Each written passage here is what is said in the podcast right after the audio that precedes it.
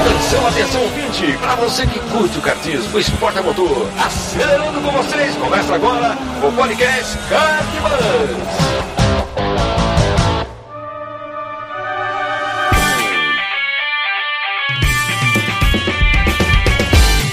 Demais, que demais! Podcast Cartbus começando. Eu sou Bruno Scarim e essa é a edição de número 105. Seja muito bem-vindo e obrigado aí pela sua audiência. Você já ouviu as três primeiras edições da temporada 2020 do nosso podcast?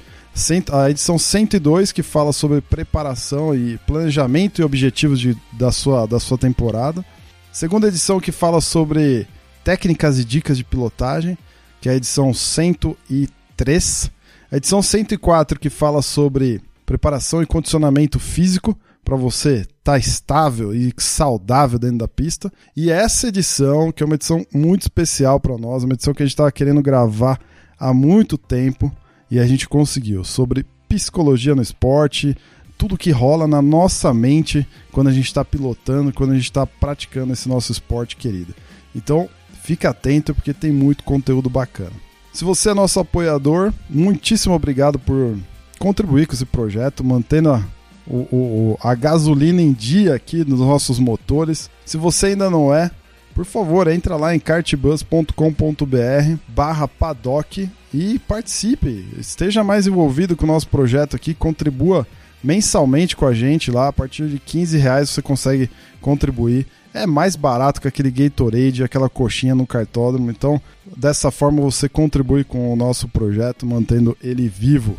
Vamos pra pauta, não quero nem mais falar porque essa aqui tá um petardo. Aproveita. Muito bem, senhor Rei Valério, como é que vai? Fala, Brunão, beleza? Graças a Deus, tudo ótimo. E aí, mais um podcast? Mais um, fechando a, fechando a, a trilogia em quatro sensacionais, né? Porque tá, tá de praxe isso agora, né?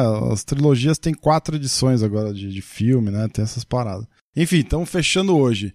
E convidado especialíssimo, né? Um profissional de uma área aqui que a gente queria trazer há anos. Acho que desde que a gente começou o Kart Buzz, a gente fala em trazer um psicólogo, alguém, alguém que, que sabe lidar com essa ciência da mente, da, da, da do ser humano, do, do psique e de tudo que está dentro da nossa mente, da nossa, do nosso intelecto. E hoje a gente convidou aqui e temos a honra de, de apresentar para quem nos ouve, Daniel Bartolomeu. Bem-vindo Daniel. Pô, prazerzão estar aqui hoje, Bruno. Pô, prazerzão aí. Pô, demais. Feliz demais de poder estar aqui com vocês. É, para mim que é um prazer, pelo amor de Deus. Fico muito feliz de poder de poder estar dividindo o espaço. O gostoso da vida é a gente poder dividir, né? Então, que bom que a gente consegue ter esses espaços de aprendizagem assim, cara. Isso só enriquece a vida da gente. Acho que é Puta, podcast é uma delícia, cara. É uma forma divertida, né? De, de aprender coisa, conteúdo legal. Então, putz, parabéns pela iniciativa de vocês aí é super pioneira a iniciativa de vocês aí no kart, né? Parabéns mesmo de verdade. E eu, eu que te agradeço, cara. É um prazerzão poder estar aqui com vocês. Legal, muito bom. O Daniel, a gente conversou com, com o Marcelo Conte na edição passada desse, dessa, dessa série que a gente está fazendo, e o Marcelo é, comentou de um parceiro dele, que é o Daniel, então fizemos aí a, a, a ponte e o Daniel tá para conversar aqui com a gente hoje, um pouquinho para a gente falar um pouquinho né, da, da psicologia por trás do esporte, como é que a gente pode tratar e olhar para esse tema. Quem sabe até potencializar nossos resultados no, no kart, né? O Daniel, mas para quem não te conhece e, e para nós aqui da bancada, né? Se apresenta aí, dá um pouco do teu currículo, é, o que, que você faz, como é que você atua dentro da área, eu sei que você tem um currículo bem extenso aí, mas manda bala. Pô, legal. Então, é, na, na verdade, assim, pô, o Marcelo, né? O Marcelo, é tremendo amigo, a gente já é amigo há muitos anos já, né? A gente lutava jiu-jitsu junto, né? Então, tipo, há muitos anos atrás a gente já, já se conhece já. E acho que tive muita felicidade assim, de poder fazer um monte de coisa junto com ele, né? Além de ser um profissional sensacional, é, pô, é um tremendo amigo e acho que essas são as coisas boas que a gente vem traz da vida, as pessoas legais que a gente encontra na vida, né? Isso é o legal. E, cara, assim, na verdade, bom, falar, falar da, da, gente mesmo é um negócio meio, né, meio esquisito, mas enfim, né? Já não, que nós vamos para as formalidades, vamos para as formalidades. Isso, pode cara, falar, eu, eu sou psicólogo, né? Psicólogo de formação, né? Psicólogo de formação, eu tenho mestrado, doutorado, né, dentro da área de avaliação psicológica, né? É, pós-doutorado meu dentro da área do, da psicologia do esporte, né? Eu fiz o meu pós-doc dentro da, do esporte, ali trabalhando com personalidade, transtorno de personalidade em atletas, né? É, eu trabalhei muito tempo com atleta de jiu-jitsu, né? Que é o meu, sempre foi, acho que onde eu mais, mais uh, me empenhei, assim, dentro da, dessa, dessa área do esporte. Eu trabalhei com atletas de tênis, de futebol. Kart, já tive alunos meus já, né? Uh, que já trabalharam com, com pilotos de kart e tal. E foi aí que eu me interei do mundo do kart, né? E a gente trabalhou um tempo ali próximo dessa, dessa galera aí, né? É, pelas vias de alunos meus ali. É, então, poxa, para mim é, é muito legal, assim, né? Uh, eu, eu já orientei já mestrado, doutorado, né, dentro da, dessa área já, né, dentro do, da psicologia também já, e saí, né, da, dessas orientações aí, hoje em dia, eu ainda, ainda, dou aula, né, sempre dei aula na minha vida inteira, mas uh, a gente tem uma, uma rede de consultórios, na verdade, assim, né, de a gente tem uma, um instituto, né, uh, de psicologia, que é o Nexo, Instituto de Psicologia Aplicada, na verdade, ele é, o instituto ele é relativamente novo, né? Mas a gente já, já existe já como em ideia há muitos anos e em práticas também. Né? Eu tenho consultório de São Paulo, então eu estou sempre ali em São Paulo. Tudo começou lá em São Paulo, né? E depois a gente começou a estender né, esses trabalhos. A coisa foi crescendo, foi tomando uma proporção. A gente queria ajudar. Acho que a, a missão da gente ali era querer ajudar muita gente. A gente tinha esse problema. A gente tinha o, o limite do horário a gente falava, cara, não tinha mais agenda para marcar pessoas, graças a Deus, né? Que bom. E aí a gente olhava e falava, cara, mas tem muita gente que precisa, muita gente ainda que a gente queria ajudar. E a gente é meio, óbvio, acho que todo mundo que estuda muito alguma coisa, né? Você fica meio toque assim na, na tua área, né? Você fica meio, cara, eu quero fazer aquilo muito certinho, né? Você quer fazer aquilo daquele jeito. Então, você sabe mais ou menos um, um, um trabalho que funciona, que você já tem testado na prática, tem visto eficiência. Você fala, cara, eu gostaria de pessoas que fizessem dessa forma. Como a gente sempre formou pessoas, é, então, cara, foi dali que foi juntando uma coisa com a outra que a gente foi criar o Instituto. Que é um instituto de trabalho, de pesquisa também, né? Uhum. A gente pesquisa na área, a gente atende muita gente, então acho que isso foi o legal de poder atender muita gente, né? Uh, que é o, sempre foi o objetivo da gente. Eu acho que, cara, é, é gente, gente ajudando gente, né? Ter muitas pessoas fazendo bem umas para as outras. A gente acredita muito nisso, cara.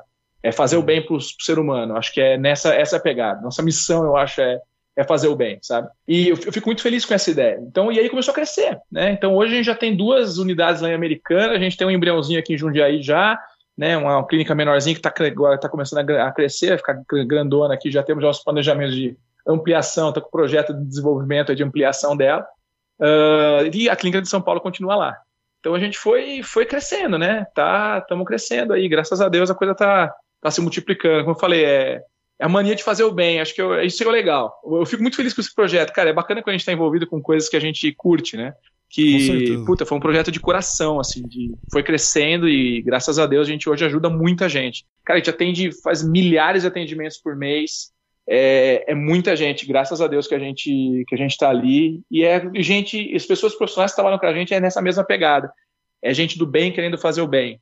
E que, óbvio, trabalha com, como a gente sente que é certo trabalhar. Acho que isso que é o principal, é o toque que eu te falei. Então a gente tem uma oportunidade de ensinar, treinar uma galera, né, que está unida no mesmo objetivo, que tem a mesma pegada é, humana, né, de vida. Isso é legal. Legal. Enfim, pô, falei demais. Não, não, ótimo. Já Desculpa pra... aí, cara. Não. Vamos, vamos entrar dentro do tema. Você comentou que fez um, um, um pós-doc sobre transtorno de personalidade no esporte, certo? Eu não sei se, se é a mesma linha do exemplo que eu vou dar, mas você, você pode nos explicar. Por exemplo, no kart a gente percebe, eu não sei se eu posso chamar assim, tá? Talvez algum tipo de transtorno quando o cidadão coloca o capacete e acha que ele é um. virou um.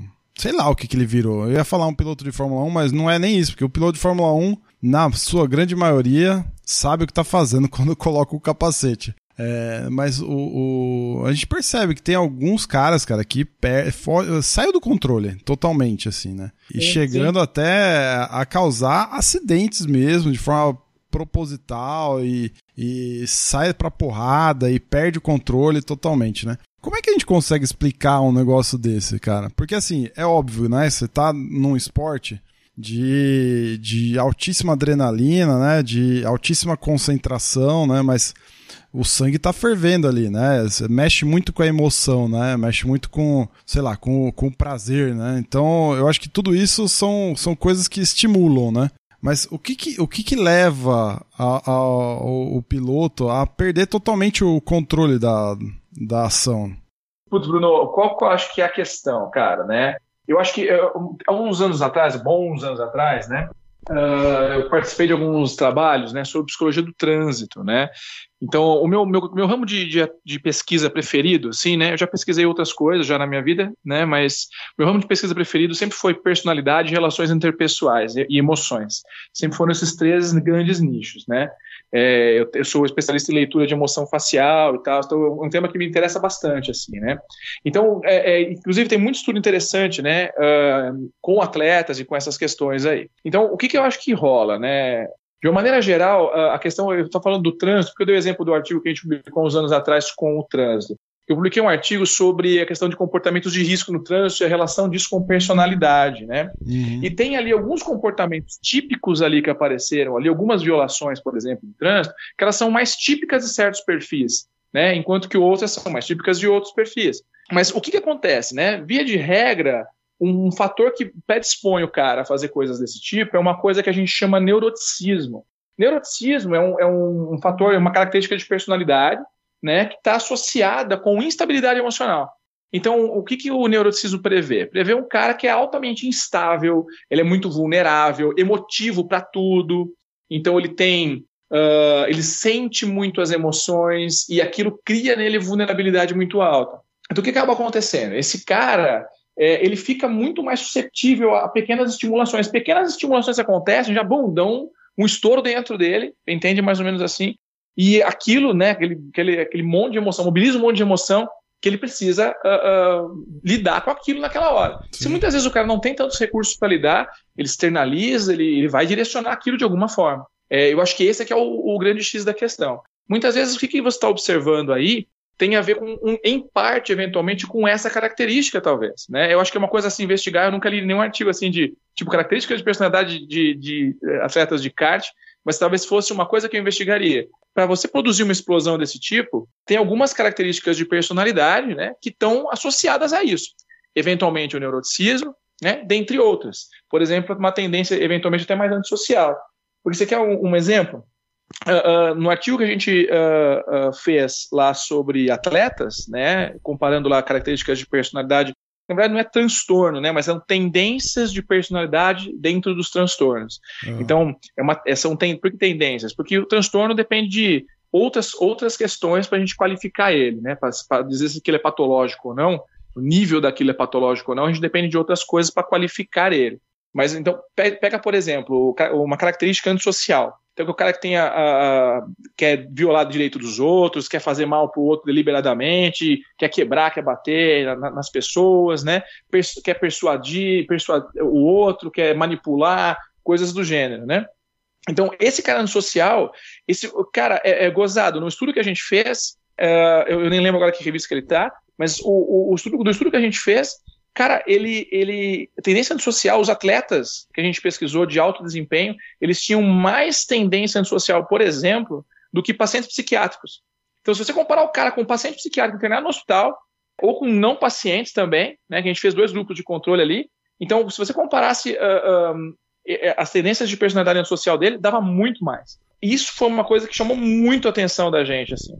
Porque, cara, quer dizer, o atleta ele tem mais tendência antissocial até do que um paciente psiquiátrico, um paciente internado no hospital. Então pensa assim, cara, é, é, quer dizer, existe alguma coisa ali, né, né, nessa coisa desse, vai o nível de tendência social do cara, que realmente é muito intensa e que eventualmente o esporte proporciona um âmbito ali favorável para que ele expresse aquilo. E tem muita pesquisa sobre isso também, uhum. do quanto o esporte favorece, né, o, o, depósito da agressividade da pessoa. São formas Caramba. socialmente aceitas de eu depositar agressividade. Eu dei o exemplo do trânsito, porque no trânsito não é tão diferente, né? Tipo, a gente está ali dentro do nosso carro, aquilo é, tem muita censura ali, né? A gente está num ambiente controlado e ou razoavelmente controlado. O cara passa pela gente, faz alguma abobrinha ali, né? Dá ali uma, uma paulada, acerta alguma coisa por ali, a gente xinga daqui de dentro, porque a gente pode xingar, né? A gente pode expressar toda a nossa raiva. Então, tem a ver com ter um ambiente propício para aquilo. Quando um cara tá, sei lá, um jogador de futebol faz uma falta ou coisas do gênero, veja, ele está expressando a agressividade dele dentro de um contexto em que é razoavelmente aceito aquilo ali. Ele pode expressar, ele não vai ser preso por aquilo, ele não vai, entendeu? É, o máximo é uma puniçãozinha, ficar no banco. Então, uhum. o carro, acho que o, carro, né, sintetizando as duas coisas, eu acho que o carro e o ambiente esportivo da adrenalina e da corrida e tal, que nem você mesmo enfatizou, ele, ele, ele já funciona como um gatilho, né? Com o certeza. cara já está mais ativado, já está mais agressivo. Se você pegar uma um cara que já é um atleta de ponta e que eventualmente tenha já essas características de personalidade realmente desenvolvidas, como eu acabei de falar aí, putz, aí você só uma fome com a vontade de comer, né? Você tem um ambiente propício, tem um cara muito agressivo que está usando o esporte como uma válvula de escape para a vida dele, pronto, uhum. vai tudo ali. Tanto que qual o, o, atleta que se estudava antigamente, né, que se chamava de perfil iceberg, né, que era o cara que tinha melhor desempenho. Tem muito, muito questionamento sobre esse perfil hoje em dia, mas eles falam qual é o perfil de alto rendimento né, no esporte. É, é um pouco do oposto. É o cara que tem mais controle emocional. Não é o cara que está que é descontrolado, o cara que tem muito neuroticismo, não é esse cara, é o cara que tem controle, é o oposto dele, é o cara que tem um controle emocional maior, tem frieza, né? O cara até frio ali, ele sente o negócio, ele consegue segurar e manter a linha dele, entendeu? Não se perde na provocação do outro, não se perde numa fechada que ele vai levar, coisas assim. Sim, sim. Isso é característica de personalidade. Enfim, acho que é essa interação de fatores que pega, né? É, e é legal de ter controle sobre essas coisas quando a gente corre, por exemplo, você tem estratégia, óbvio. Quer dizer que só o cara que é assim vai ser desempenho? Não. Você tem estratégia para controlar, para te ensinar a controlar tudo isso, né? Para lidar melhor com esse contexto, né? Tudo é estratégia, né? Na real, tudo é estratégia, tudo é trabalhável, né? Legal. É, Essa é, é um pouco a ideia. Legal. É engraçado você falar isso, do que, por exemplo, o, o esporte ele te dá, em alguns momentos, é, algumas liberdades para você expressar isso, né? Mas o, o kart, cara, eu vejo o kart como um um, um esporte super introspectivo, assim, certo, Rei? Principalmente quando você tá dentro da pista, né? Quando você tá fora da pista, não. Você depende ali de, um, de uma equipe, né? Você tá com. Que nem as corridas de longa duração que estão bem, bem famosas hoje, Daniel. Que você tem lá corridas de 12 horas, né? É, que você tem uma equipe, né? Então você tá sempre interagindo com o teu time ali e tal, mas no fundo, no fundo, quando você tá dentro do kart lá, é, é algo que é, é, é que você precisa. Tá, é, é, é, é, algo que se torna mais introspectivo, assim, porque você tá lá, você precisa estar tá super concentrado e tal. Por exemplo, quando você fala da, de uma pessoa que tem uma personalidade um pouquinho mais, é, mais fria, com uma pessoa que é mais explosiva, o fato dela estar tá num ambiente que, que faz com que ela se force, talvez, é, a, a se autocontrolar mais, mesmo assim, essas explosões acontecem. Porque assim, por exemplo, eu, eu sinto que o, o, kart é um, é um ambiente que você é forçado, você é forçado a se concentrar, senão você não consegue fazer nada. Eu, eu, eu conheço gente que é, que nem você falou, super fria, e eu conheço gente que é super, super explosiva. É, é óbvio que esse super explosivo acontece exatamente o que você falou. Às vezes não consegue se controlar tanto. Mas o fato do esporte te forçar a fazer isso, é, não dá pra gente é, tentar é, utilizar é, é, essa questão do, de uma particularidade do esporte pra, pra, pra, sei lá, melhorar nessa, nessa questão, por exemplo, pra se policiar mais, talvez, ou pra se autocontrolar mesmo. Você diz usando o próprio esporte como um recurso de ensinar o cara uma experiência de se controlar, né? É, exatamente. Exatamente isso. É, é completamente possível, cara. Olha, as pessoas precisavam atinar mais para isso, assim, na minha, na minha opinião. É, esporte, é, saúde de modo geral, toda atitude que te gera saúde, ela, cara, toda atitude, e isso é um ponto, você tocou num ponto que é bem tenso, assim, ó. Você quer uma outra tendência no nosso estudo lá que, que apareceu? É, tendência ao perfeccionismo, a ser, a ser mais detalhista, assim, né? Uhum. Então, o cara ser mais rígido, estoque, assim, sabe? Perfeccionista. Então, o, o atleta, ele tem uma tendência uh, a ser perfeccionista quase que no mesmo nível de um paciente psiquiátrico, para você ter ideia. É, no, nos níveis que a gente foi uh, estimando ali. Né? Óbvio, não é um estudo com grupo controlado, ele é um estudo correlacional, tem uma série de limites, né, alcances de informação aí. Óbvio que tem, né? Tá. Não é um, um, estudo de causa e efeito, óbvio que ele não é mas ele é um estudo que ele começa a lançar uma, uma luz a respeito dessas características. Não tinha, na época que a gente publicou esse artigo, não tinha muito ainda artigo publicado sobre esse assunto no Brasil, praticamente nada, né? Fora do país, sobre, falando sobre transtornos, né? Digo, abordando a, linha, a coisa na linha dos transtornos, né? Hum. Fora do país tinha um pouco, poucos, pouquíssimos, na verdade. Então, por isso que a gente motivou na época a fazer esse estudo. Então, o que, que acaba acontecendo? O cara é muito rígido, então, o cara tem um hábito daquilo. Eu vou falar da rigidez nos dois extremos dela, né? No sistema doentio, ruim, e no extremo que você está colocando como mais saudável. Tenta entender assim, cara. De uma maneira geral, existe um hábito de vida saudável para o cara que, que é atleta e mesmo para o cara que não é atleta, mas para um cara que poderia adotar uma postura de vida, usando certos recursos como um direcionamento uh, de, algumas, de algumas necessidades dele e de, alguns, uh, de algumas emoções dele. Então, quando eu penso, por exemplo, em agressividade ou em ansiedade, por exemplo, cara, ansiedade é um. É um é, veja, sem ansiedade, não, todo mundo tem ansiedade. Você não levanta da cama de manhã sem ansiedade, correto? Então, tu, é, é, a gente fala que é um comportamento respondente, né? Porque sim, ele é automático do teu organismo. Então, de uma maneira geral, o que acaba acontecendo? O cara que é muito ansioso, ele tem uma exacerbação da ansiedade. aquela ansiedade, eu costumo dar um exemplo para os meus pacientes que eu falo que assim, pense em ansiedade como, entre aspas, uma energia livre em você. Você tem muita energia, muito acelerado. Ansiedade é, é, é toda a resposta fisiológica que está te preparando o teu organismo para fugir ou se defender de alguma coisa. Agora imagina o, o que é patológico na ansiedade. É quando ela não tem foco. Então veja, você começa a pegar qualquer pequena coisinha, pequeno detalhezinho, e você pegar aquele detalhezinho para falar, nossa, isso aqui dá um valor enorme para aquilo, aquilo ativa o circuito de defesa do teu organismo todo, todo o teu organismo fica em alerta, adrenalina alta pra caramba, e não tem nada acontecendo. Você olha assim, tipo, ah, ok, é um cachorrinho, o cara tá com, morrendo de medo, um cachorrinho de 10 centímetros que o cara tá morrendo de medo. Entendeu? Hum. Coisas assim. Então, o que acaba acontecendo? Isso é, um, é quando a ansiedade começa a ficar patológica ela começa a se associar, se condicionar a outras coisas no seu, no seu ambiente. Ela começa a te, a te gerar problemas. Como é que é uma das saídas que você tem para lidar, por exemplo, com ela? Uma das saídas é, cara, assim, você, o cara que é muito ansioso, sobretudo, cara, ele tem que direcionar aquela ansiedade numa coisa produtiva. Tá aí o esporte que eu estava falando para ti agora, que cria o contexto para isso. Imagina o kart, então. Cara, adrenalina altíssima o tempo inteiro. Isso vai provocar adrenalina em você.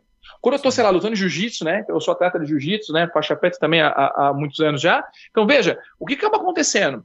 Quando eu vou lutar, cara, eu não estou pensando em nada, eu estou em perigo, o cara vai me bater, cara. Se eu não me defender, ele é simples assim. Tipo, o outro cara entrou com você e ele vai apertar seu pescoço até você quase apagar. Se você não bater e não se render, ele vai te apagar. Hum. É uhum. simples assim. Isso te coloca em perigo real. Total. Então o teu sistema entende que é um perigo real e ele entra no, nesse sistema. Só que quando eu vou ali, eu faço aquilo e aquilo é recreativo, repara? Eu direciono, adrenalina bombando e aquilo sai de mim. Então eu deixo a minha ansiedade, eu consigo condicionar a minha ansiedade a se manifestar e ter aquele excesso ali dentro, a deixar ali dentro. O esporte é semelhante. Então é uma forma de você eventualmente direcionar um pouco dessa tua ansiedade de uma maneira saudável para você. Então com certeza, kart, ainda mais o kart, que vai te provocar uma adrenalina violenta, eu acho que, cara, ele tem um papel, como eu falei, eu não conheço um artigo que trate sobre esse ponto. Mas eu conheço muitos artigos que falam do papel da atividade física de modo geral nos transtornos de ansiedade. Eu vou até explicar mais para você sobre isso, até do ponto de vista fisiológico, qual o papel que isso tem. Mas repara, quando você. Uh, uh, uh, então, veja, o esporte ele vai proporcionar, obviamente, um contexto muito favorável para a pessoa direcionar, canalizar a ansiedade dela. Então, sim, eu acho que ela tem um papel literalmente terapêutico para a pessoa. Sim. Óbvio, não é o único processo terapêutico nesse sentido, mas é um dos hábitos saudáveis na vida da pessoa. Cara, Cara hábito saudável envolve alimentação, hábito saudável envolve atividade física, hábito saudável envolve você se autoconhecer. Autoconhecer. Cara, isso é, que você está falando. É, é, eu acho que é, isso que você está falando. A é base, a base de tudo isso é autoconhecimento. Sabe assim? Você não sabe quem você é, não sabe como você está usando teu corpo, teus recursos, tua ansiedade, você não sabe o que você está fazendo com ela, você não tem controle nenhum sobre ela. Então, autoconhecimento é a base para isso, sabe? Isso que você está falando é muito louco, porque, de certa forma, isso é, é esse, esse lance de usar o kart como um, uma válvula de escape, uma terapia, cara, isso é, faz eco com muitos pilotos, velho. Principalmente a, a pilotada amadora, né? Que é onde a gente tá mais inserido, né? Uma galera mais da nossa idade, 30, dos 30 para cima, né, Rei? Que Sim. se encontram nos cartódromos aí e vão para relaxar mesmo, cara. Eu já não. cara, eu já fui várias vezes assim, incontáveis vezes que eu já saí do, do trabalho pra é, literalmente estressado e parei num cartódromo, cara, pra aliviar a tensão mesmo, bicho. E isso. Eu, eu, conheço muita gente que faz isso, muita, tipo, de gente que foi. Que, que começou a fazer isso para não ter. para não ter. para não morrer do coração, cara. Foi receitado pelo médico, sabe? Esse tipo de coisa. É, isso é muito louco, isso faz é. muito sentido para nós, assim.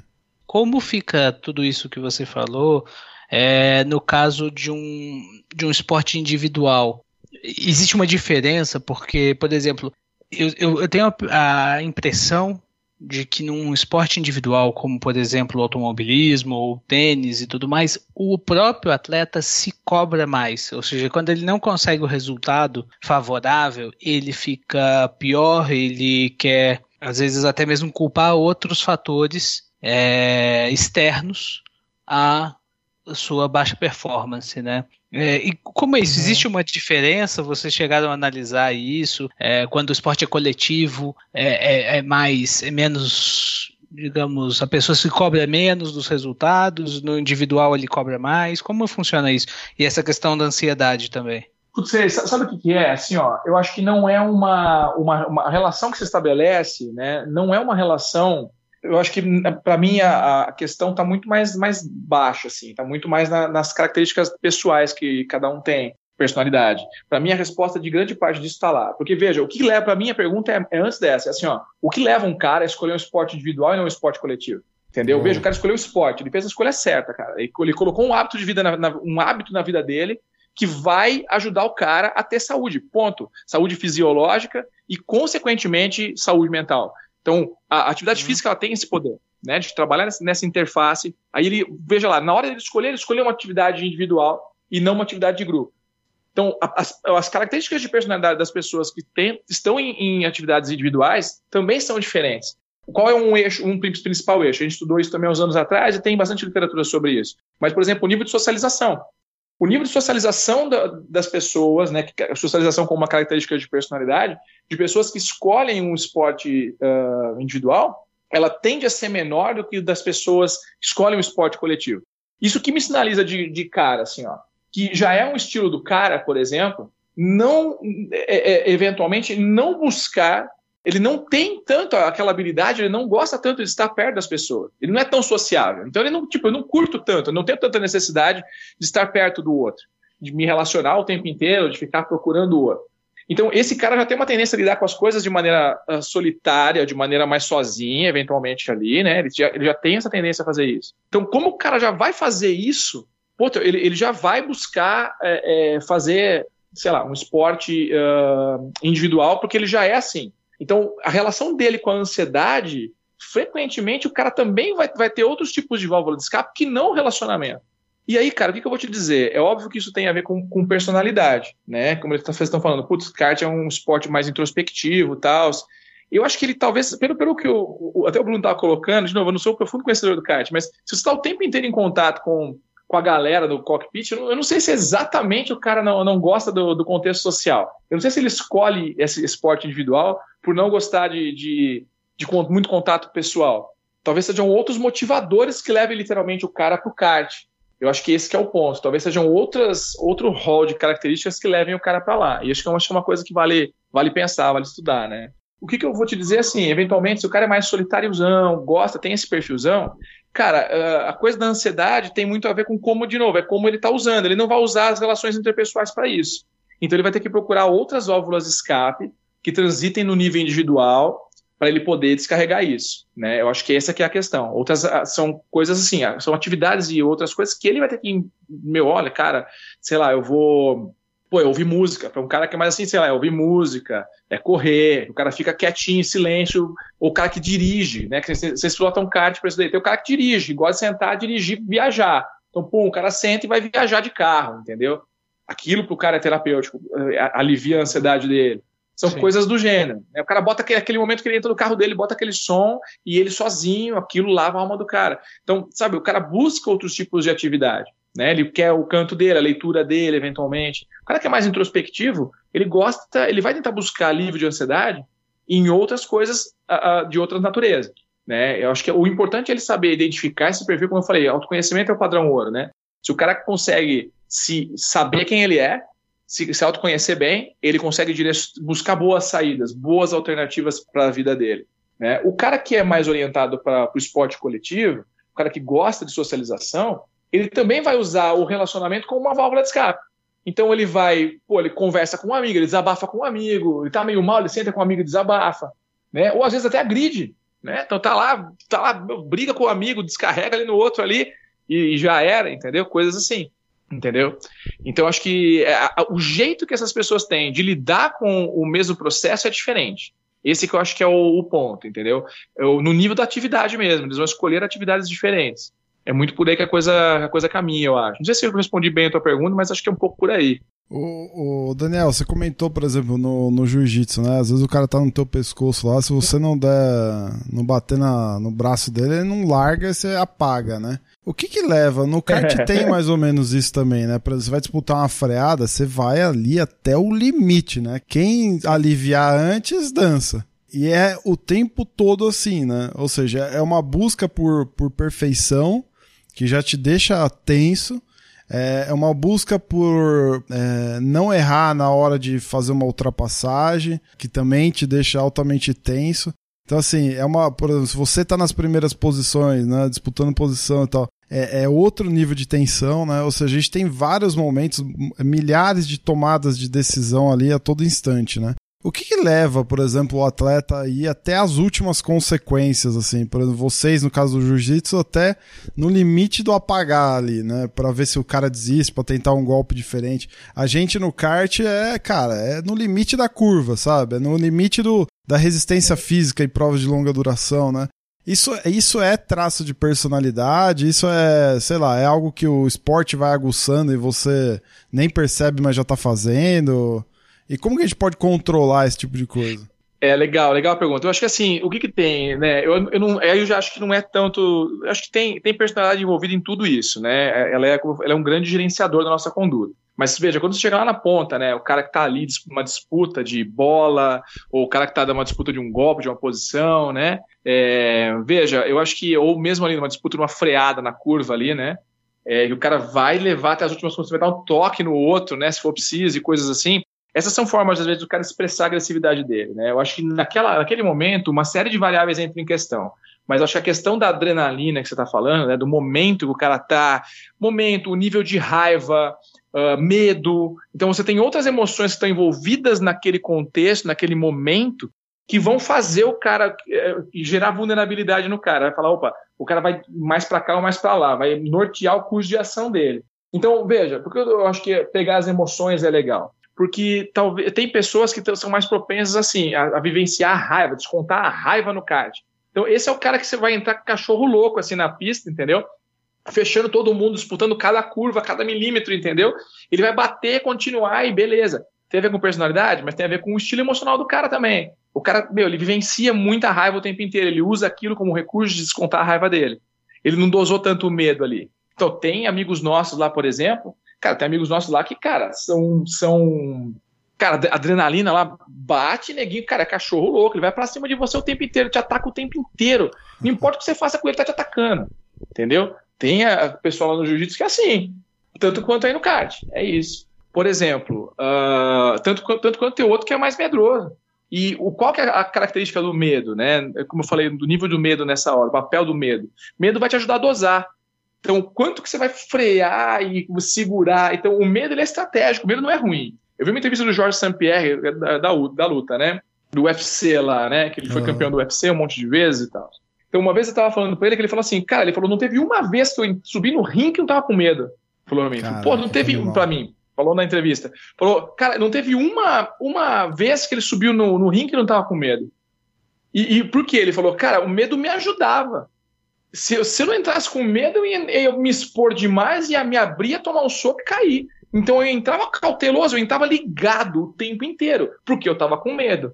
Então, é diferente daquele medo que te paralisa, do cara não conseguir nem entrar dentro do, do negócio, entendeu? Do cara tomou uma fechada, ele associa aquilo com aquela ansiedade, e aí pronto, ele fica com medo de competir, medo de correr, e aí pronto, ele já começa um processo patológico, entendeu? Então esse é o outro, é outro extremo da coisa, é o cara que tomou aquela pancada, assustou e travou. Né? Então você tem a, a, as duas coisas ali. Naquele momento, o fato é que no momento esportivo, naquela hora que o cara tá na curva, um monte de emoção tá pegando ele. Aquela que tiver. O cérebro da gente funciona com competição de estímulo. Então, assim, ó, aquela que tiver maior estimulação naquele momento é a que vai ganhar e vai para cima. Veja, você tá num dia ruim, velho. Você tá lá, puta, um dia ruim, passou um cortado com o teu patrão, foi um saco, chegou um saco e foi correr no final do dia. Você tá morrendo de raiva naquele dia. E você entrou na pista com raiva. Com gente é confiável é ali. Né? a chance de você entrar numa curva e moendo e dar uma paulada até é alta pra caramba, porque você tá sem medo naquele dia. Ao, outro, ao, ao passo tem outro dia, que sabe aquele dia que você não acorda muito bem, que você acorda meio mareado, aí você tá meio, meio sonolência, não tá tão legal, você tá meio ansiosão, e aquele dia você vai correr também. Entrou na pista com mais medo. Você vai frear mais, não vai render tanto, vai ficar mais para trás, vai ficar depois num processo se cobrando, falando, puta, devia ter corrido mais. Ou não, vai soltar ali a franga mesmo de uma vez. Entendeu? Então é uma combinação de fatores muito complexa o que leva o cara a fazer aquilo naquele momento. Frequentemente tem o estado emocional prévio do cara, tem oscilação de humor, tem características de personalidade, tem o momento, né, que ele está sentindo segurança ou não, tem técnica obviamente envolvida, né? Então, tô confiante para entrar, não tô confiante para entrar. Sim, tem a, a confiança que não é só sua, é em relação ao outro que está correndo. O outro é muito melhor que eu não vou entrar nessa curva porque eu vou, vou me ferrar, ou vou entrar nessa curva com aquele cara louco, vai me fechar. Então, repara, é muita avaliação que o cara está fazendo naquele momento ali entre as próprias emoções, as emoções do outro, a característica de personalidade dele. Olha a quantidade de coisa, a complexidade disso naquele que está interagindo naquele momento para produzir aquele comportamento que está falando. Então, é, não, não tem uma resposta unívoca assim para isso. Tem fatores que vão favorecer mais ou menos. O autocontrole de todos eles ele é um fator bastante preponderante, como eu estou te dizendo desde o começo. Na minha cabeça, autoconhecimento é o fundamental. É, esse, pra tudo, assim. É, autoconhecimento, de fato, é, é, importante. A gente, a gente, talvez, acho que nunca é, abordamos o tema com, com esse nome, né? Como Sim. autoconhecimento, mas a gente já falou aqui em algumas edições do quanto, quanto é importante você, antes de entrar na pista, saber com quem você vai correr, quem são os teus adversários, né? Que pista que você vai correr, né? Ter mentalizado o traçado, né? E principalmente se autoconhecer é, justamente nesse Sim. ponto que você falou, do tipo, cara, não tô legal hoje, cara. Se eu vou entrar, vou fazer merda pra mim e pros outros, sabe? É, não, hoje, cara, tô confiante, então vai, vai dar certo. Perceber isso na gente mesmo, né? É um exercício fundamental, né? A gente vira e mexe fala isso porque a gente acredita aqui no, no Cartbus que muitos acidentes acontecem porque a gente negligencia esses fatores, né? Então, se for fazer uma análise de acidente, por exemplo, muito provavelmente é algum ato inseguro que o cidadão cometeu. Isso vale para qualquer coisa, né? Eu trabalho na indústria assim, é, acidente de trânsito é assim, né?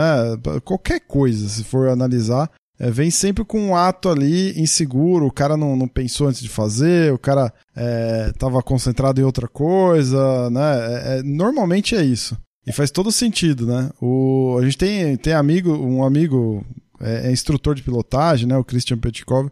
Ele, ele deu alguns exemplos para nós aqui algumas vezes nos programas que ele gravou. Que ele, teve uma vez que ele comentou, cara, eu, eu, eu saí de casa, eu já percebi que não tava bem. Eu cheguei na pista, parei assim e pensei, puta, cara, não, não vou correr. Já tinha pago, já tinha feito tudo, já estava inscrito na competição, mas decidi não correr porque eu não estava legal.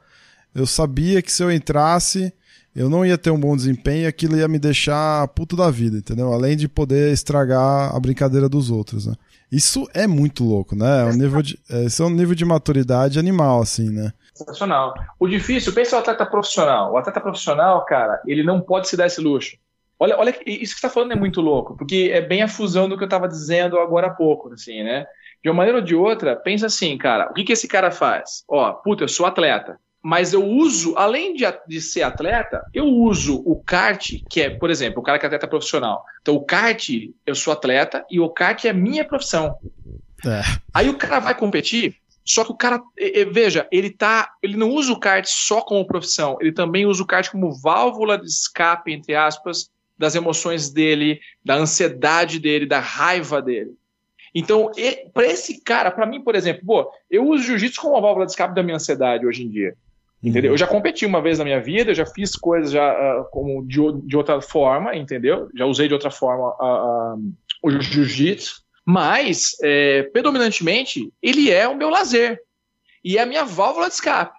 Então é um lugar que eu vou sabendo o tipo de experiência, repara o que eu tô te falando, o tipo de experiência que eu quero ter quando eu entro no tatame. O cara que vai para a pista, você, por exemplo, pô, no final do dia eu tô tensão, vou pro final da, vou para a pista para relaxar minha cabeça. Você acaba lá de, de, de, correr, vocês vão tomar cerveja de vocês ali no canto, falar de carro, falar de motor de óleo, pô, delícia, cara. Hum. Melhor, melhor rolê. Entende? Então, isso você está fazendo como uma válvula de escape para a tua ansiedade. Por isso que ela funciona muito bem. Agora, o cara que é atleta e está usando aquilo, ele não pode usar aquilo como válvula de escape de ansiedade. Ele tem que ter outras válvulas de escape de ansiedade. Ele tem que buscar outras coisas, outros direcionamentos para a ansiedade dele, outras formas de lidar com aquilo. Daí o autoconhecimento que eu estou te falando é tão fundamental. Porque se o cara misturou essa estação, e acontece, hein, bicho? Puxa, eu te falei, eu já, já trabalhei, já atendi atleta um monte de vezes, isso acontece um monte de vezes. Você tá trabalhando com atleta profissional, principalmente. E o cara mistura a estação. O cara é, é, é, ele entra ali já com aquela raiva do dia dele e ele entrou, meu, misturando aquela emoção naquela hora, que nem se chegar puto no seu trabalho e xingar teu chefe, entendeu? É, é uma coisa. Uhum. Cara, que incrível isso. É isso, cara. Não, é, assim, eu tô bravo, então eu posso te xingar, posso te falar uma bosta pra você, você não pode? Não, com Entendeu? Certeza. É isso? É. Nossa, cara. Daniel. Veio um monte de atleta na minha cabeça que a gente. Veio um monte de atleta na cabeça que a gente vê fazendo merda na mídia aí, né, cara? Putz, mano. Puta, um monte, cara. Um monte. É isso. Mas essa mistureba, entendeu? Parte do que acontece é essa misturança. O cara vive aquilo e respira aquilo, e esporte tem essa, tem essa coisa, né, cara? Esporte, como eu falei, ele cria um ambiente propício para você descontar tuas tuas emoções. É um ambiente propício de expressão de emoção. Né? Ele, ele, mobiliza muita emoção. O esporte é muito emocionante. Ele mobiliza muita emoção. Né? Você tá, o, o, mesmo porque você está levando teu corpo num extremo, meu, muito forte. Né? Sim, sim. Então, você está está tá levando teu corpo num extremo. Então, essa coisa, o desgaste que você tem físico e coisas do gênero, né? Uh, veja, por exemplo, no nosso cérebro, né, tem uma substânciazinha ali que é, controla ali a questão do nosso humor, que é a serotonina. Vou explicar de uma maneira muito, muito genérica para ti aí. Por exemplo, a, a, a serotonina, ela, no nosso cérebro, ela se liga em certos sítios ali, né? Isso chama teoria da fadiga central, né? Ela, ela se liga em certos sítios ali, né? Que, e competem por sítios de ligação por, com aminoácidos de cadeia ramificada. Quando a gente faz algum treino qualquer, né, que você, por exemplo, sei lá, um treino de musculação ou uma coisa assim, que você mobiliza esses aminoácidos, você, ou sei lá, você está muito tenso em algum lugar, você está mobilizando tudo isso daí, o que, que acaba acontecendo? Você desloca, o teu corpo começa a demandar aminoácidos em outro lugar, treino de pesos, por exemplo. Puta, o aminoácido sai dali e ele começa a puxar aminoácidos, porque ele está precisando de mais aminoácidos naqueles lugares para reconstruir aquela fibra muscular que está sendo degenerada. Nisso ele libera sítios de serotonina no seu cérebro que esses sítios de serotonina aí favorecem que a serotonina vá, se liga e aí promove o relaxamento. Então, é, é, fisiológico, né? Literalmente, exercício promove alívio da ansiedade. Literalmente. Por exemplo, essa é uma das teorias, né? A teoria da fadiga central, que demonstra isso de um ponto de vista biológico. Então, de novo, atividade física, cara, tem um potencial muito grande para mobilizar nossa emoção. O cara que está lá super mobilizado emocionalmente, cara, rapaz, cara, uh, uh, se ele não entender, se ele, se ele, novamente, ele não se conhecer bem, não souber como ele está usando, ou que função que o esporte tem na vida dele, o cara vai se misturar, o cara vai fazer merda. Hum. Entendeu? E ele estoura a carreira dele, né? Ele vai destruir a vida dele, estoura a carreira. Tipo assim, é, é mais ou menos assim: amanhã eu tenho que estar no consultório. Cara, eu tenho que estar bem. Todo mundo tem problema, eu também tenho problema. Mas eu não posso chegar lá com uma cara de. Não, eu tenho. Sobretudo eu, eu tenho que ajudar o outro a estar bem, cara. Eu tenho que estar bem. Então, se eu não fizer por mim hoje algo para estar bem, se eu não tiver bons hábitos de vida para que me dê, que modulem a minha cabeça para estar bem, eu falo para meus pacientes, cara, a pílula que eu receito para vocês, entre aspas, é a pílula que eu tomo. É claro que sim. Uhum. Tem a ver com você reconstruir um, um hábito de vida saudável em que o esporte está totalmente inserido. Não tem separação. Saúde mental, saúde física não tem separação. Você tem que estar. Tá, uhum. É uma coisa só. tudo interagindo numa mesma direção. Se a gente é. falar então de nutrição e alimentação, vai mais longe ainda. Sim, cara, mais, é muito, muito mais coisa. Né? Pensando em tudo, um pouco do que você já conhece do automobilismo, Daniel, e o que a gente está andando falando aqui, imagina que tem um ouvinte nosso que se identificou com alguma característica ou com alguma. se identifica bem ou acha que perde a cabeça na pista, alguma coisa assim. É, o que, que você destacaria para ele desenvolver e se aprimorar, melhorar para que isso tivesse uma, um resultado melhor como esporte.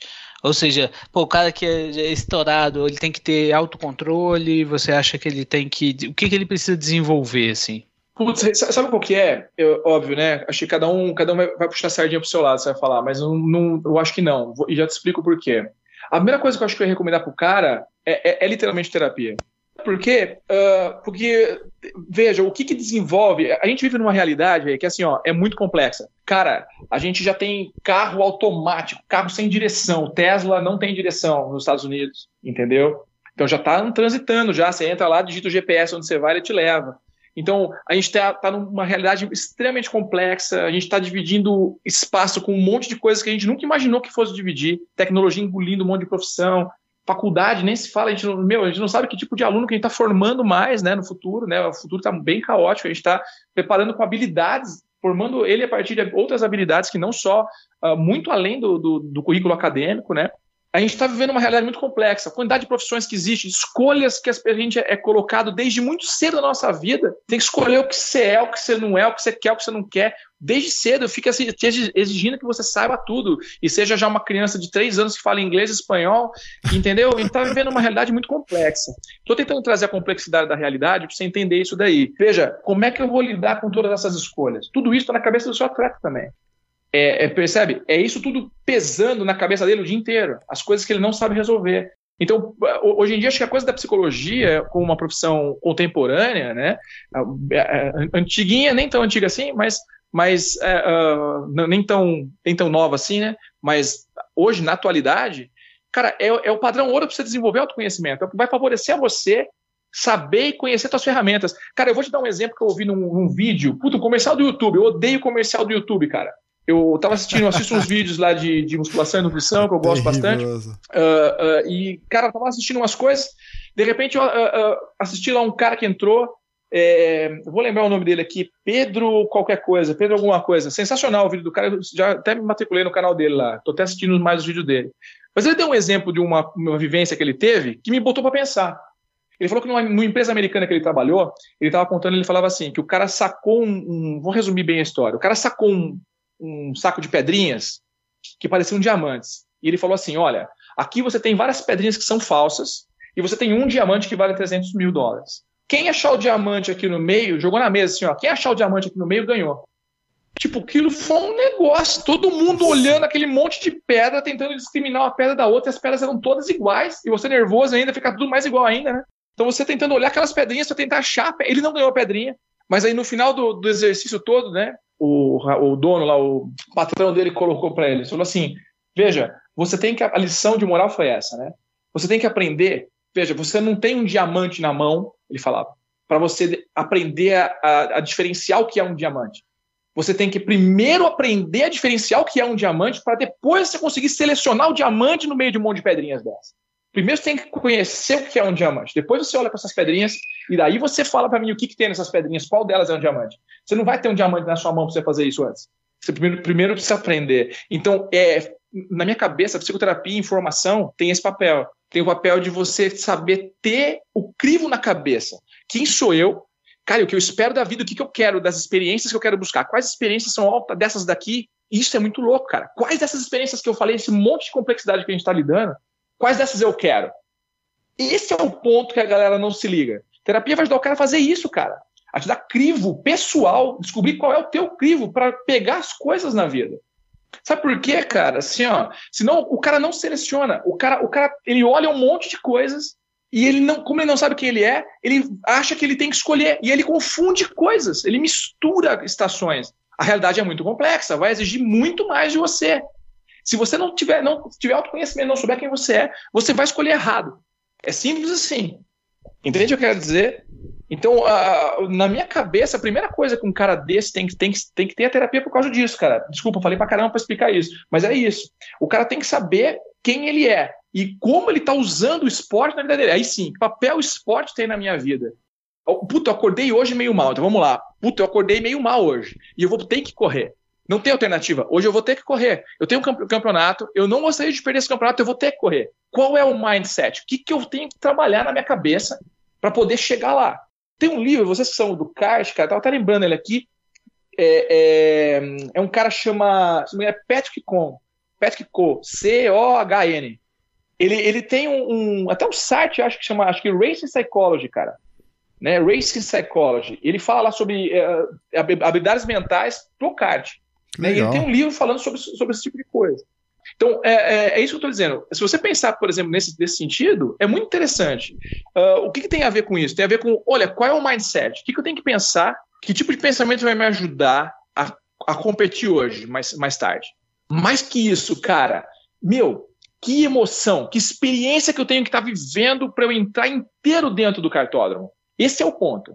Então, veja, por exemplo, eu vou dar um exemplo bem idiota, mas muitas vezes é aquela música que o cara está colocando Sabe? O Marcelo esses dias mandou para mim um vídeo. Marcelo, me desculpa, eu vou dar, um exemplo dele que eu achei sensacional. Boa. Cara, ele, ele entrou, né? Ele entrou comigo no. no ele mandou, eu tava aqui em casa, ele mandou para mim, falou: Dani, eu fui com a minha caravan para São Paulo, cara, curtindo o YouTube, entendeu? Dirigindo na Bandeirantes, assim, ó, com a caravan. Cara, aquilo é uma experiência emocional com o carro. Aquilo te conecta, aquilo dá vontade de você correr, dá vontade de você acelerar, cara. Entendeu? Ele não estava acelerando. Né? não, é, mas ele, mas aquilo, ele gravou, ele filmou ele naquele, naquele momento, pilotando, ouvindo aquela música. Cara, aquilo é sensacional, é aquela experiência que você quer procurar. Então, muitas vezes, o que você tem que tentar estimular na cabeça das pessoas é, é a experiência. Então, cara, qual é aquela música que você vai colocar que vai te trazer aquela, aquela sintonia, por exemplo? Uhum. Né? Para você entrar na pista mais leve. Qual o tipo de, de pensamento que você vai alocar ali, né? Para entrar na pista mais leve. Né? Ah, isso é legal. Então acho que é tem legal. a ver com isso, com você sabe fazer um, é um trabalho, esse é o trabalho mental. Isso que diferencia um atleta de ponta, não só um atleta de ponta, um grande investidor, um, se você pegar o mindset desses caras, ele é todo assim, cara. O cara sabe exatamente o que ele quer, para onde ele, ele quer. Ele tem um bom hábito mental. Ele alimenta a cabeça dele com a coisa certa. Então Sim. tem a ver com isso. Psicoterapia é uma experiência mais do que acima de qualquer coisa. Psicoterapia, a gente fala disso lá no instituto o tempo inteiro. Né? Psicoterapia é uma experiência, o cara vai entrar ali, ele vai se conhecer. Tem, ela tem que ser uma experiência com você. O que, que, que, que, você vai viver dentro do contexto de terapia com o, seu, com, com o seu psicólogo? Esse é o ponto, é isso que você tem que procurar. Uma experiência que vai dizer algo sobre você, que vai te fazer uma, uma diferença, vai, vai levar você a, a pensar diferente aquela realidade e a buscar outras experiências diferentes sobre aquela realidade. Cara, é, isso é muito Óbvio, profundo, nem todo né? mundo. Não é, não é tão fácil assim. Falar é bem fácil, né? No, na prática tem muita peculiaridade, muita individualidade que a, gente, que a gente tem que levar a pessoa a perceber. Mas é bem por aí que a coisa anda, sabe? Ah, o, o escopo geral é esse, sabe? Isso é muito profundo, cara. É impressionante isso. E... Muito legal. É, a gente tem um, um amigo que é o Kleber Electric, Kleber Barcelos, e ele deu um depoimento para nós na numa das edições para trás aí em que ele comenta que 80% do preparo dele é mental e 20% é físico. Cara, quando ele falou isso, explodiu uma cabeça assim, cara, porque ele encontrou essa relação, né, que funciona para ele, obviamente, né? Para outros vai, para outra pessoa pode ser um pouco diferente. É, pode ser mais físico do que mental, enfim. Ele, a relação dele de nível de preparo mental e físico é esse, 80-20 pro, fi, pro mental. Eu achei impressionante porque é, é, é muito é muito distante uma da outra, né? E, e, eu imagino que esse preparo dele seja exatamente nesse ponto que você mais comentou no papo aqui, do autoconhecimento, né? De você estar tá, é, se preparando, né? Mentalizando, se plane, planejando, né? Dentro da tua, da tua cabeça o que você vai fazer, né? Como é que você vai treinar, né? Se preparando para as diversas situações que você pode enfrentar durante uma corrida, né? É impressionante isso, né? É bem, é bem interessante esse, esse lance. E como a nossa, e como a nossa mente, né, cara, ela, ela pode mudar todo o jogo, né? pode mudar assim, tudo, assim, né? Assim, cara, isso é, isso é fato, cara, assim. Cara, e é, a gente que trabalha com isso direto, é, é, muito louco, assim, de você ver, o Bruno, sabe o que, que é? é o, a mente da gente, cara, de qualquer doença que você pode ter, cara, a doença mental, é, ela é infinitamente, assim, ó, a mais incapacitante, cara. Porque, se, cara, é, é, o poder que a coisa tem, você, meu, você tá vendo que não tem nada ali, mas a tua cabeça tá com aquele pensamento rígido, fixo, mandando Exato. mensagem, você não consegue. A sensação é tão ruim, tão ruim, que você não consegue sair dali. Então, a, a gente convive com isso cotidianamente, né? Com, a, com o problema de saúde mental, né? Aquela sim, sim. pessoa que está realmente muito. Então, é, a sensação é muito ruim. O cara que está nesse, nesse estado, a sensação que ele vive é muito ruim. Então, sim, é, ela debilita demais a pessoa. Então, é, a gente tá, eu estou falando de um mindset positivo para você aqui, né? Do que, que, do que seria o mais adequado. Pessoas que têm um alto rendimento, alto rendimento de vida. Se você pegar os estudos da OCDE, né, as pessoas que, que são mais bem sucedidas na vida, né? Sucesso na vida está ligado a praticamente a alta abertura e alta realização. São características de personalidade. O cara se abre para experiências novas é criativo, pensa fora da caixinha e o cara tem a organização, o comprometimento suficiente para realizar aquilo, transformar aquilo em algo bom. Então, são duas características de personalidade que estão associadas a alto rendimento de vida e também rendimento, por exemplo, acadêmico e tal, né? Uh, então, o que, que acaba acontecendo? É, tem muito a ver com isso. A gente, a gente viver os dois extremos, né? O cara que está muito saudável e, e, que consegue produzir, fazer, render algo na vida dele, né? E tem aquele mindset vencedor assim mesmo né? Muito louco, né? E Nossa, o cara, que tem. É, não, e o cara que não, não tá, o cara que fica tão fixo numa ideia, tão rígido, e esse é o ponto. Rigidez é a marca de qualquer tipo de psicopatologia. Sempre que você está rígido demais numa posição, aquilo vai te engessar. É claro que o extremo de lá também não é bom, não. Né? Só muito flexível para tudo também não é tão legal. Não fixa nada.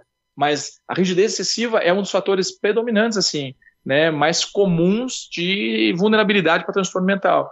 É, então, cara, assim, é, é delicado, né? Uh, esse exercício de flexibilidade é o exercício que a gente tem que fazer cotidianamente. Se você pegar, sei lá, cara, eu vi uma palestra do Arnold Schwarzenegger. Porra, você vê o cara falando, é, é uma coisa sensacional. A gente que é psicólogo, a gente gosta muito cara, eu, eu, aprendo muito, né, da vida das pessoas, né? Isso é muito legal. Desde aquela senhorinha que você atende, que tem aquela vivência, aquela história linda, assim, que você fala, caramba, né? Ou sofrida muitas vezes, você fala, nossa, uhum. superou tudo isso, né, cara? Sim. Como eu sou frangote, né, cara? Essa senhorinha aí arrebentou, né? Eu, franguinho aqui, né, cara? E até, tipo, outras experiências. Acho que, por exemplo, essa palestra do Schwarzenegger que eu estava te contando. Né? Acho que minha profissão me coloca de frente com essas coisas o tempo inteiro, né? Então, pensa, por exemplo, essa, o cara... Meu, ele estava falando uma palestra, já viu a palestra dele que ele fala que ele odeia o plano B? Não. Cara, tem uma palestra dele que ele é, eu odeio o plano B. É sensacional. Ele, dentre outras coisas, o que, que ele fala assim? Ele fala, olha, por que, que eu odeio o plano B? Porque, cara, o plano B vai tirar a tua energia do plano A, porra. então, assim, ó, você tem que botar ele no plano A. Você quer o plano A, você tem que estar no plano A. Ele falou, cara, quando eu tava lá no, na, na, Ele é polonês, né? Eu, acho que se não engano é polonês. Ele, quando ele tava lá na, no, no, país dele, ele falava assim, cara, eu tenho que ir pra América. Meu pai era um, ele, o pai dele cobrava eles. Cara, o pai dele cobrava eles de a comida que eles comiam. E ele, em vez de ele, ele deprimir e falar, ai meu Deus, que coisa, ele falou, cara, eu quero sair daqui logo, vou sair dessa casa. Ele agradece ao pai porque ele falou, meu pai me motivou a sair logo de casa, tocar minha vida. É. Meu pai me motivou, dá uma olhada. Ele leu isso com motivação. Sensacional. Né? É um mindset, é a cabeça do cara. Né? É, então, gente... ele falou, meu, quero ir pro Cara, é, é isso, é mindset vencedor. Quero ir para os Estados Unidos. Como é que os Estados Unidos as pessoas vivem? Cara, bodybuilding é, é o ó lá hoje. É, então eu vou treinar que nem um maluco. E ele fala, cara, eu não vi a hora de. Eu acabava um treino, eu não vi a hora de chegar outro dia para dar mais um treino. Eu não vi a hora de fazer mais uma, mais um, uma mesa de supina, eu não vi a hora de fazer mais um. treinar braço de novo, porque eu queria muito aquilo. Então ele não tinha plano B, ele tinha o plano A, ele ia fazer aquilo. Nossa, é, é, isso, então eu acho que tem, cara, é sensacional. Você vê a força mental que esse cara tem, né? Se manter focado, não é que o cara não, não rala, rala pra cacete, né? Se ferra pra caramba, óbvio sim, que sim. sim. Mas é, o foco faz o cara é, ser bem sucedido, né? É, e a gente tá num, numa sociedade que só joga a gente para baixo, né, cara? Eu tava ouvindo a pregação de um, de um pastor que eu gosto bastante umas semanas atrás. E ele, ele comentava exatamente isso, de você, você bem clichê aqui, né? De você não enxergar o copo meio vazio, né? Você enxergar o copo meio cheio. Concentrar o teu pensamento em coisas que te façam avançar, né? Porque às vezes, muitas vezes a gente coloca para nós mesmos, né? Palavras de derrota, palavras de que não nos fazem avançar, né? Então ele falou nesse, nesse contexto, assim, né? E ele comenta muito sobre metanoia, né? De que é o lance de você é, é, ter a ação, né? De mudar de ideia, mudar de pensamento, é, mudar de ponto de vista, né? Para um ponto de vista que te faça avançar de fato, né? Pô, é um exercício interessante, né? Mas é, não é fácil, não. É...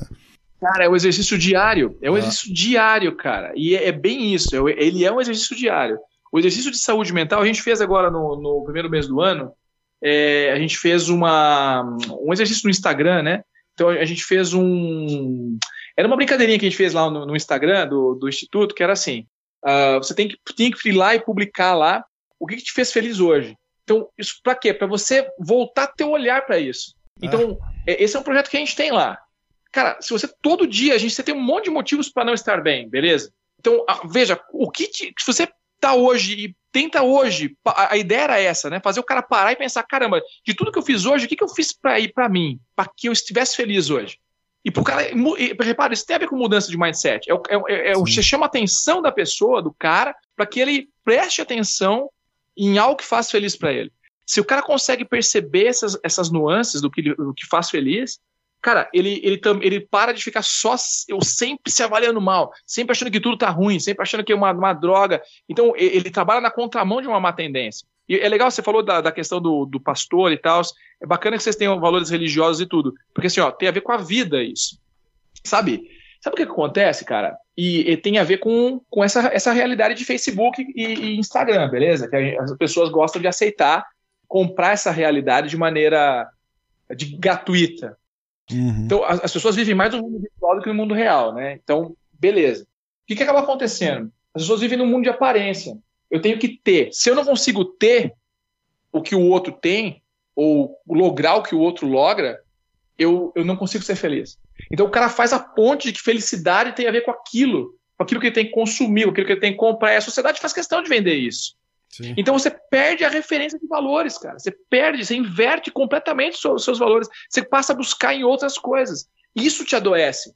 Porque, meu, grana, ou sei lá, estabilidade financeira, coisas do gênero, cara, em 90% da população, meu, ele vai e vem. Você tem momentos que você tá melhor, tem momentos que você tá pior, tem momentos que assim a coisa vai. Se você for depender disso para ser feliz, é, para se sentir feliz, caraca. Então, veja, tem a ver com isso. Qual é a tua busca de vida? Quando o Schwarzenegger estava comprometido com o bodybuilding, sei lá o quê, cara, ele estava comprometido com uma coisa, não importava, não, não, não tá importando se é muito dinheiro, se é pouco dinheiro, ele queria fazer aquilo. O Ronnie Coleman, que foi o maior fisiculturista da história, o, o, você, você vê ele falando, ele, por que, que você treinava? Por que, que você treina, Rony? Porque eu ganhava academia de graça.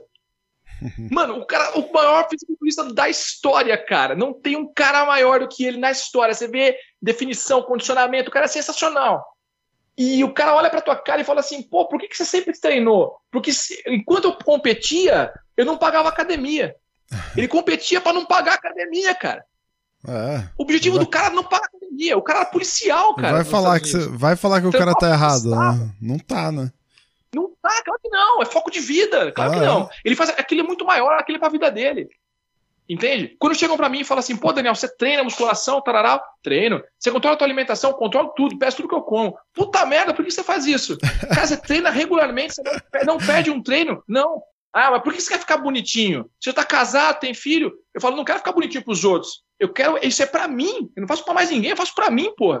Sim. Quando eu entro na academia é o meu momento. Quando eu entro no tatame é o meu momento. É para mim, é para eu ter saúde, é para no outro dia eu sentar na frente do paciente, olhar para cara dele e falar, cara, eu tô feliz. Tem a ver com isso. Repara. Então, o que, que te faz feliz? Acho que essa, essa é uma busca constante de vida. Repara, a gente começou na competição, a gente começou falando de, de, de corrida e do papel que a corrida tem na sua vida. Mas na minha cabeça, cara, esporte tem que te trazer essa sensação. Acima de qualquer coisa, tem que te trazer essa sensação. É, é tudo sabe? menos sobre a corrida. corrida né? Tem potencial que pode trazer isso. É. Né?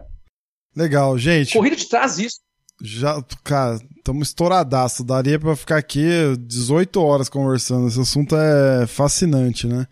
Mas, o, Daniel, mas assim, só pra pegar mais um pouquinho do teu tempo aí, é, a gente tava falando de indicações, né? Indica aí alguma coisa, algum filme, algum livro que a galera. Que você acha que vale a pena a turma dar uma aprofundada, além de procurar uma terapia? Olha, eu acho assim, ó, é, é, difícil você pegar um livro que não seja tão técnico, né? Que ele seja técnico o suficiente para te transmitir um conhecimento, é, sei mas lá, que tenha podcast, uma linguagem. Alguma, tem um alguma... livro do meu, do meu pós-doc, cara. Cara, tem dois caras que são sensacionais, que é o Afonso Machado, que é brilhante, provavelmente brilhante, talvez hoje, hoje é um dos maiores nomes da psicologia do esporte no Brasil, Afonso Machado. É um grande amigo meu, tive o prazer de ter, ser orientado por ele uh, na, na, na, na Unesp, lá no meu pós-doc também. Cara, ele tem um livro que ele publicou dois anos atrás, não, ano passado, foi ano passado que ele publicou, junto com o, com o Rui Gomes, que é também um puto grande amigo meu lá de Portugal, sensacional. É, chama Psicologia do Esporte, da Escola à Competição. Nesse livro, cara, Psicologia do Esporte, da Escola à Competição, ele traz conteúdo técnico, né, e de psicologia do esporte, bem voltada para essa questão, e ele fala desde essa coisa mais recreativa até a coisa competitiva. Então pega todo esse inteirinho que a gente discutiu aqui. Eu acho que ele é um livro, putz, é um livro legal para quem está afim de ler sobre esse assunto. Tem a referência do kart que eu te passei, que eu acho que também, puta, é um, esse Ah, cara tá é sensacional. aqui, já peguei Beto, aqui. é sensacional. Patrick Vocês pegaram aí o, a indicação dele. Sim, Race E Psych. tem.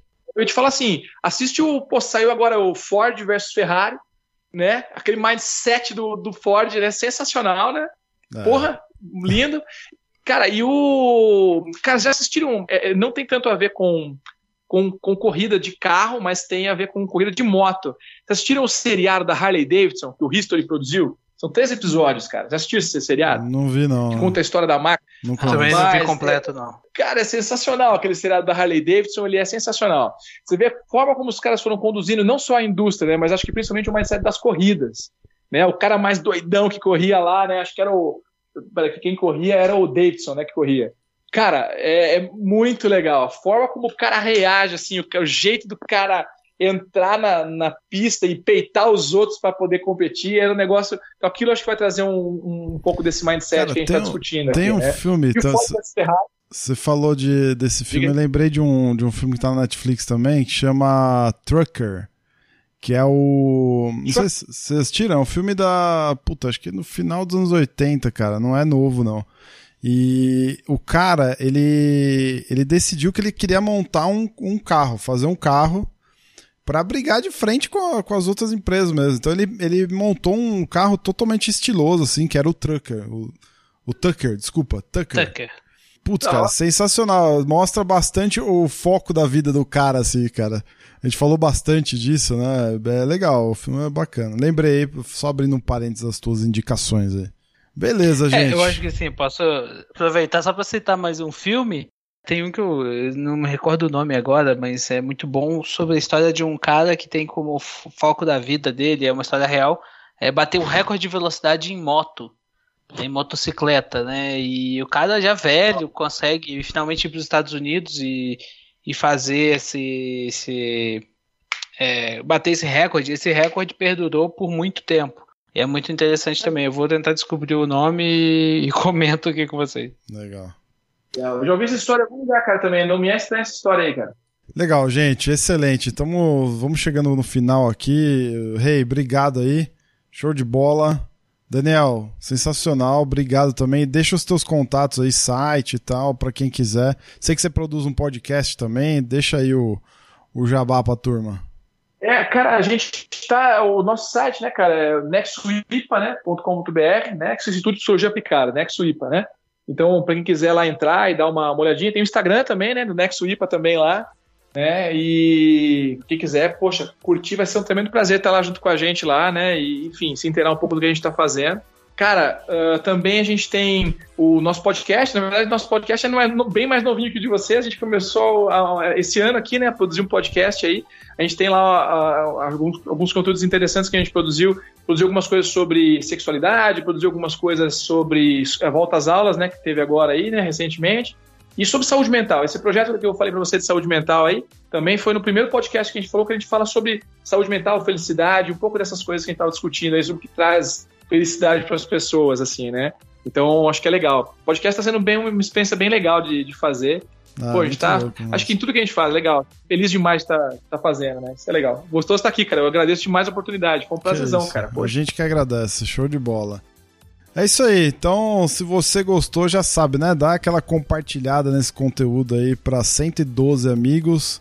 Passa para aquele teu amigo mais esquentado, aquele teu amigo que tá meio Jururu aí, passa conteúdo pra frente, certamente ele vai gostar. E é isso aí, a gente se vê na próxima edição. Valeu!